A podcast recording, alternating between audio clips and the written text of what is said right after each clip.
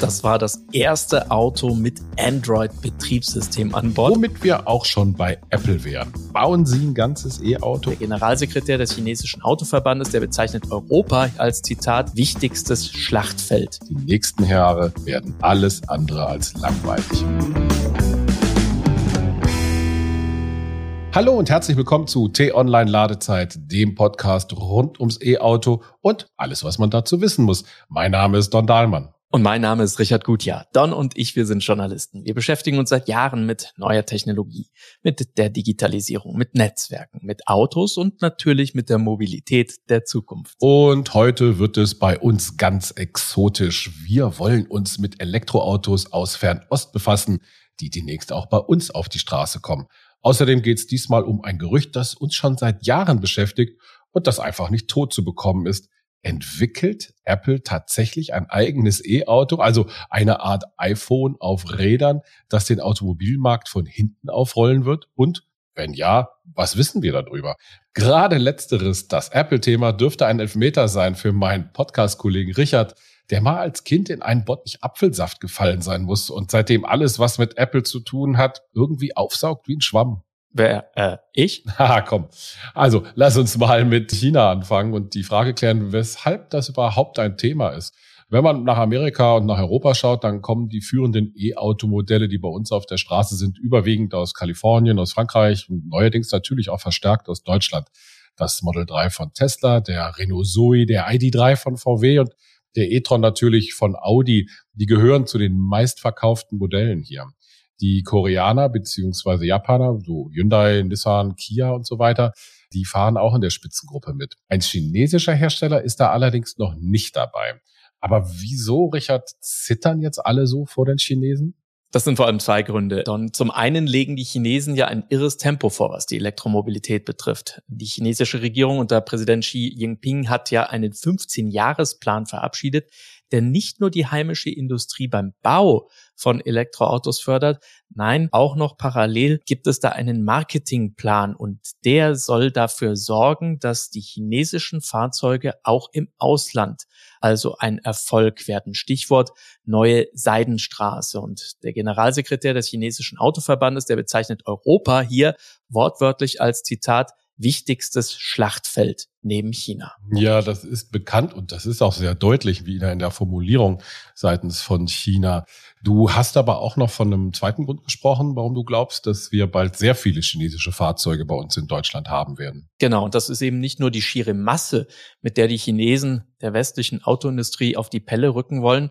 Das drückt dann natürlich äh, erstmal die Preise aber da ist noch ein zweiter Grund, nämlich auch die Klasse. Denn diese Fahrzeuge und die ersten, die wir hier auch schon auf dem Markt haben und testen konnten, die waren vielleicht nicht unbedingt perfekt, aber für einen ersten Aufschlag bekommt man da wirklich erstaunlich viel Auto für wenig Geld.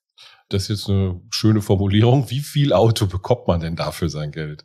Naja, die Technik, die Software, das Design, das alles atmet nicht mehr diesen Charme von einer gefälschten Louis Vuitton-Tasche oder einer Plastik-Rolex, sondern Material und Verarbeitung können mittlerweile mit europäischen Produkten durchaus mithalten. Und wenn uns das Design mancher China-Autos bekannt vorkommt, dann liegt das eben nicht mehr daran, dass da irgendwelche Konstruktionspläne kopiert worden sind oder so, sondern an den Designern selbst. Denn die wurden nämlich schon von Jahren von chinesischen Firmen aus Europa abgeworben. Darunter zum Beispiel auch einer der Stars hier aus Deutschland, Carsten Breitfeld, der war ja für die i-Elektro-Serie für BMW verantwortlich. Lass uns doch auch mal direkt auf ein paar Modelle schauen, die uns da bald hierzulande begegnen werden. Und da, wenn wir schon bei Carsten sind, Carsten Breitfeld von BMW, der ist ja mal zum chinesischen äh, Hersteller Byton gewechselt die hatten ja so zwei Vorserienmodelle, äh, M-Byte und C-Byte und haben das auch schon in Europa vorgestellt. Also ich habe das Auto mir auch mehrfach angeguckt auf der IAA und auf verschiedenen anderen Messen. Und äh, da gab es aber dann ein bisschen Probleme um beiden. Die äh, hatten Finanzierungsprobleme, mussten auch den Betrieb komplett einstellen. Und Breitfeld ist, glaube ich, auch gar nicht mehr da. Ne? Der ist woanders hingegangen. Er ist zur Konkurrenz auch in China zu Faraday gewechselt. Biden hat 2020 alle Mitarbeiter in Kalifornien, in Deutschland, auch in China entlassen und einen Neustart hingelegt, frisches Geld. und einen neuen Partner gewonnen. Der ist spannend. Das handelt sich dabei um Foxconn. Das ist dieser chinesische Industriegigant, der unter anderem auch die iPhones für Apple zusammenschraubt. Foxconn ist bei beiden mit eingestiegen und soll gerade dabei sein, die ersten Produktionsstraßen aufzubauen. Also wie gesagt, ich habe den Ambilight, äh, hatte ich mir angeguckt. Das ist ja ein Auto, das zum Beispiel gar kein normales Armaturenbrett mehr hat, sondern die vordere Front, also die gesamte Front, wenn man da sitzt, ist im Grunde genommen ein einziger durchgezogener Bildschirm, auf dem man dann halt das Navi hat und das Board Entertainment, Musikplayer, Wetteranzeigen, Netflix, alles Mögliche. Ein Riesending, sieht toll aus. Die hatten sogar ein kleines Display im Lenkrad. Kommt das denn so auf dem Markt? Und mit Markt meine ich dann jetzt auch Europa? Ja, so ist zumindest noch der letzte Stand. Das ändert sich ja quasi täglich. Zumindest heißt es, soll die Massenproduktion jetzt 2022 anlaufen. An den Rahmendaten hat sich dabei nicht viel geändert. Am Anfang gibt es zwei Varianten des M-Bytes. Einmal mit 360, einmal mit 460 Kilometer Reichweite. Der Preis mit rund 54.000 Euro. Ganz stattlich, aber wie gesagt, gut verarbeitet das Ding und sieht auch ganz schick aus. Sollte es bei dem Vorserienmodell bleiben, das du ja schon kennengelernt hast in Frankfurt, dann bekommt man da wirklich also eine recht schicke Limousine, vollgepackt mit Sensoren, Elektronik und ganz klar auf ein jüngeres, gut betuchtes, technikversiertes Publikum gerichtet. Ja, also Biden war immer mein Kandidat, der für den ersten großen Aufschlag sorgen konnte für chinesische Autohersteller hier. Ist leider nicht der einzige, den es gibt, also einzige Hersteller, den es gibt. Es gibt die großen Unternehmen noch, zum Beispiel BYD. Das steht für Build Your Dream, das ist ein riesiger Industriekonzern, die eben unter anderem auch Autos bauen. Und die haben gerade jetzt angekündigt, dass sie mit dem Han IW 6000 in Norwegen aufschlagen. Das ist auch, glaube ich, schon ganz erfolgreich, wollen aber auch nach Europa kommen. Die Limousine ähnelt so optisch ein bisschen dem Model 3 und liegt so preislich zwischen 45 und 55.000 Euro. Also ähnlich wie bei Tesla und bei vielen, vielen anderen. 600 Kilometer Reichweite sollen da versprochen werden und ein gutes äh, Fahrassistenz-Autopilot-System, weil es auch eben 5G nutzt, also das neue Netzwerk, was wir jetzt überall bekommen. Meinst du, wir sollten den Chinesen sagen, Don, dass das mit dem Mobilfunknetz gerade bei uns in Deutschland vielleicht nicht so eine tolle Idee ist?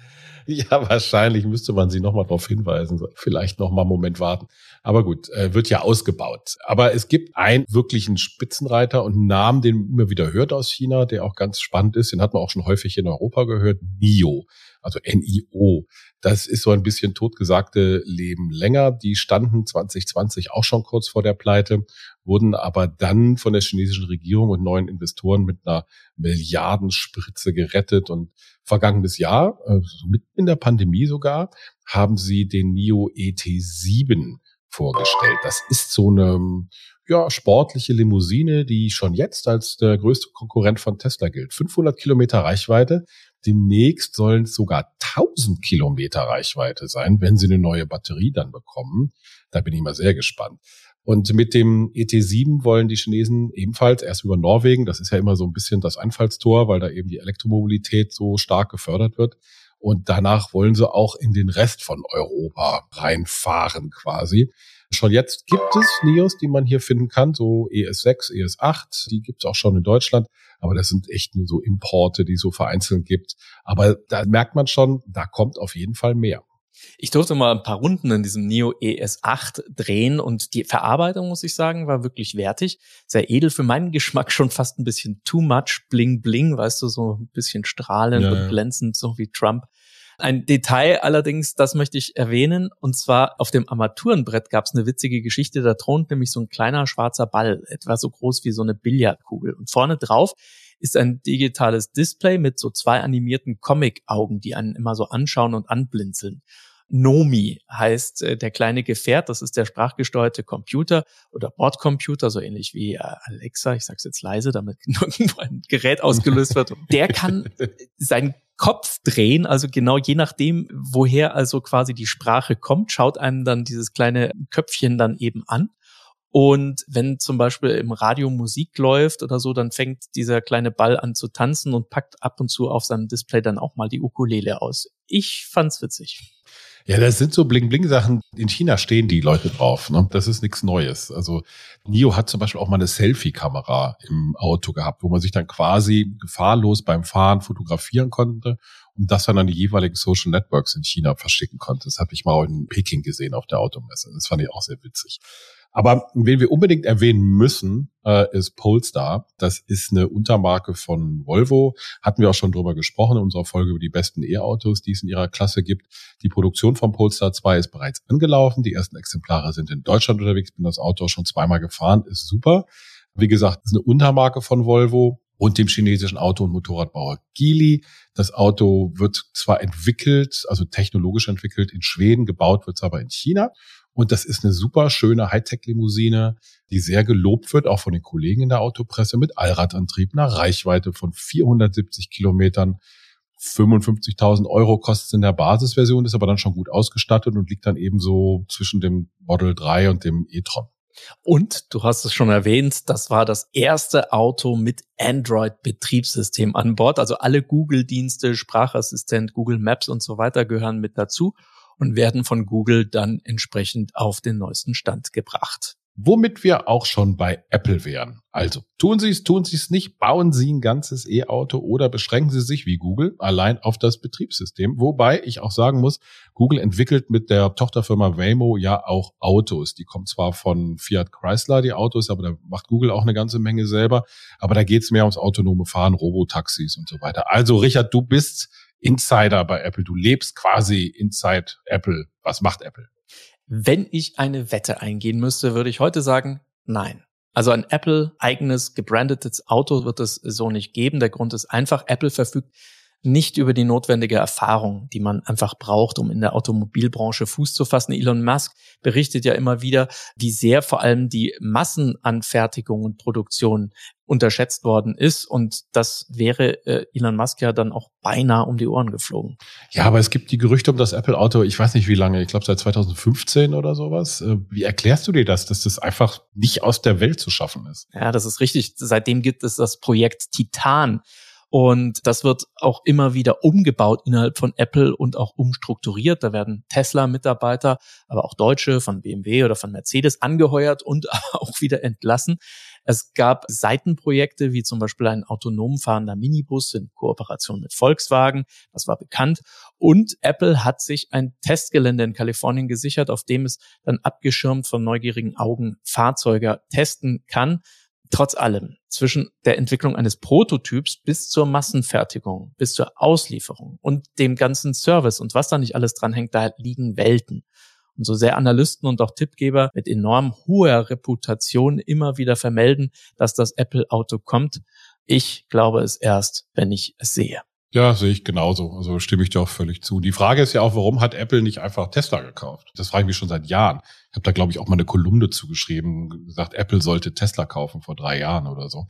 Als es halt noch äh, günstig war, also bei dem jetzigen Aktienkurs ist ja schwierig, und die beiden Firmenzentralen in Cupertino und Fremont liegen ja nun nicht allzu weit auseinander. Ja, das ist richtig. Aber du wirst lachen. Elon Musk hatte ja neulich auf Twitter sogar verraten, dass er einst um einen Termin bei Tim Cook, den Apple-Chef, bat. Und das ist noch gar nicht so lange her. Das war 2018. Und zwar damals, als Tesla mit dem Rücken zur Wand stand und kurz vor der Pleite war.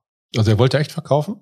Sein Tweet legt das zumindest nahe. Tja, und heute, zwei Jahre später, ist Tesla das wertvollste Automobilunternehmen der Welt und Elon Musk ist der reichste Mann der Welt. Da hätte Apple vielleicht mal zuschlagen sollen in dem Moment. Die Automobilwelt ist nun mal voller Wunder, lieber Don. Wird uns jedenfalls nicht langweilig. Nee, Gott sei Dank nicht. Das bringt uns immer auch gut zu tun. Also, wir hoffen, dass sich auch heute keiner unserer Hörer gelangweilt hat, wo wir zur Abwechslung mal ein bisschen in die Glaskugel geblickt haben.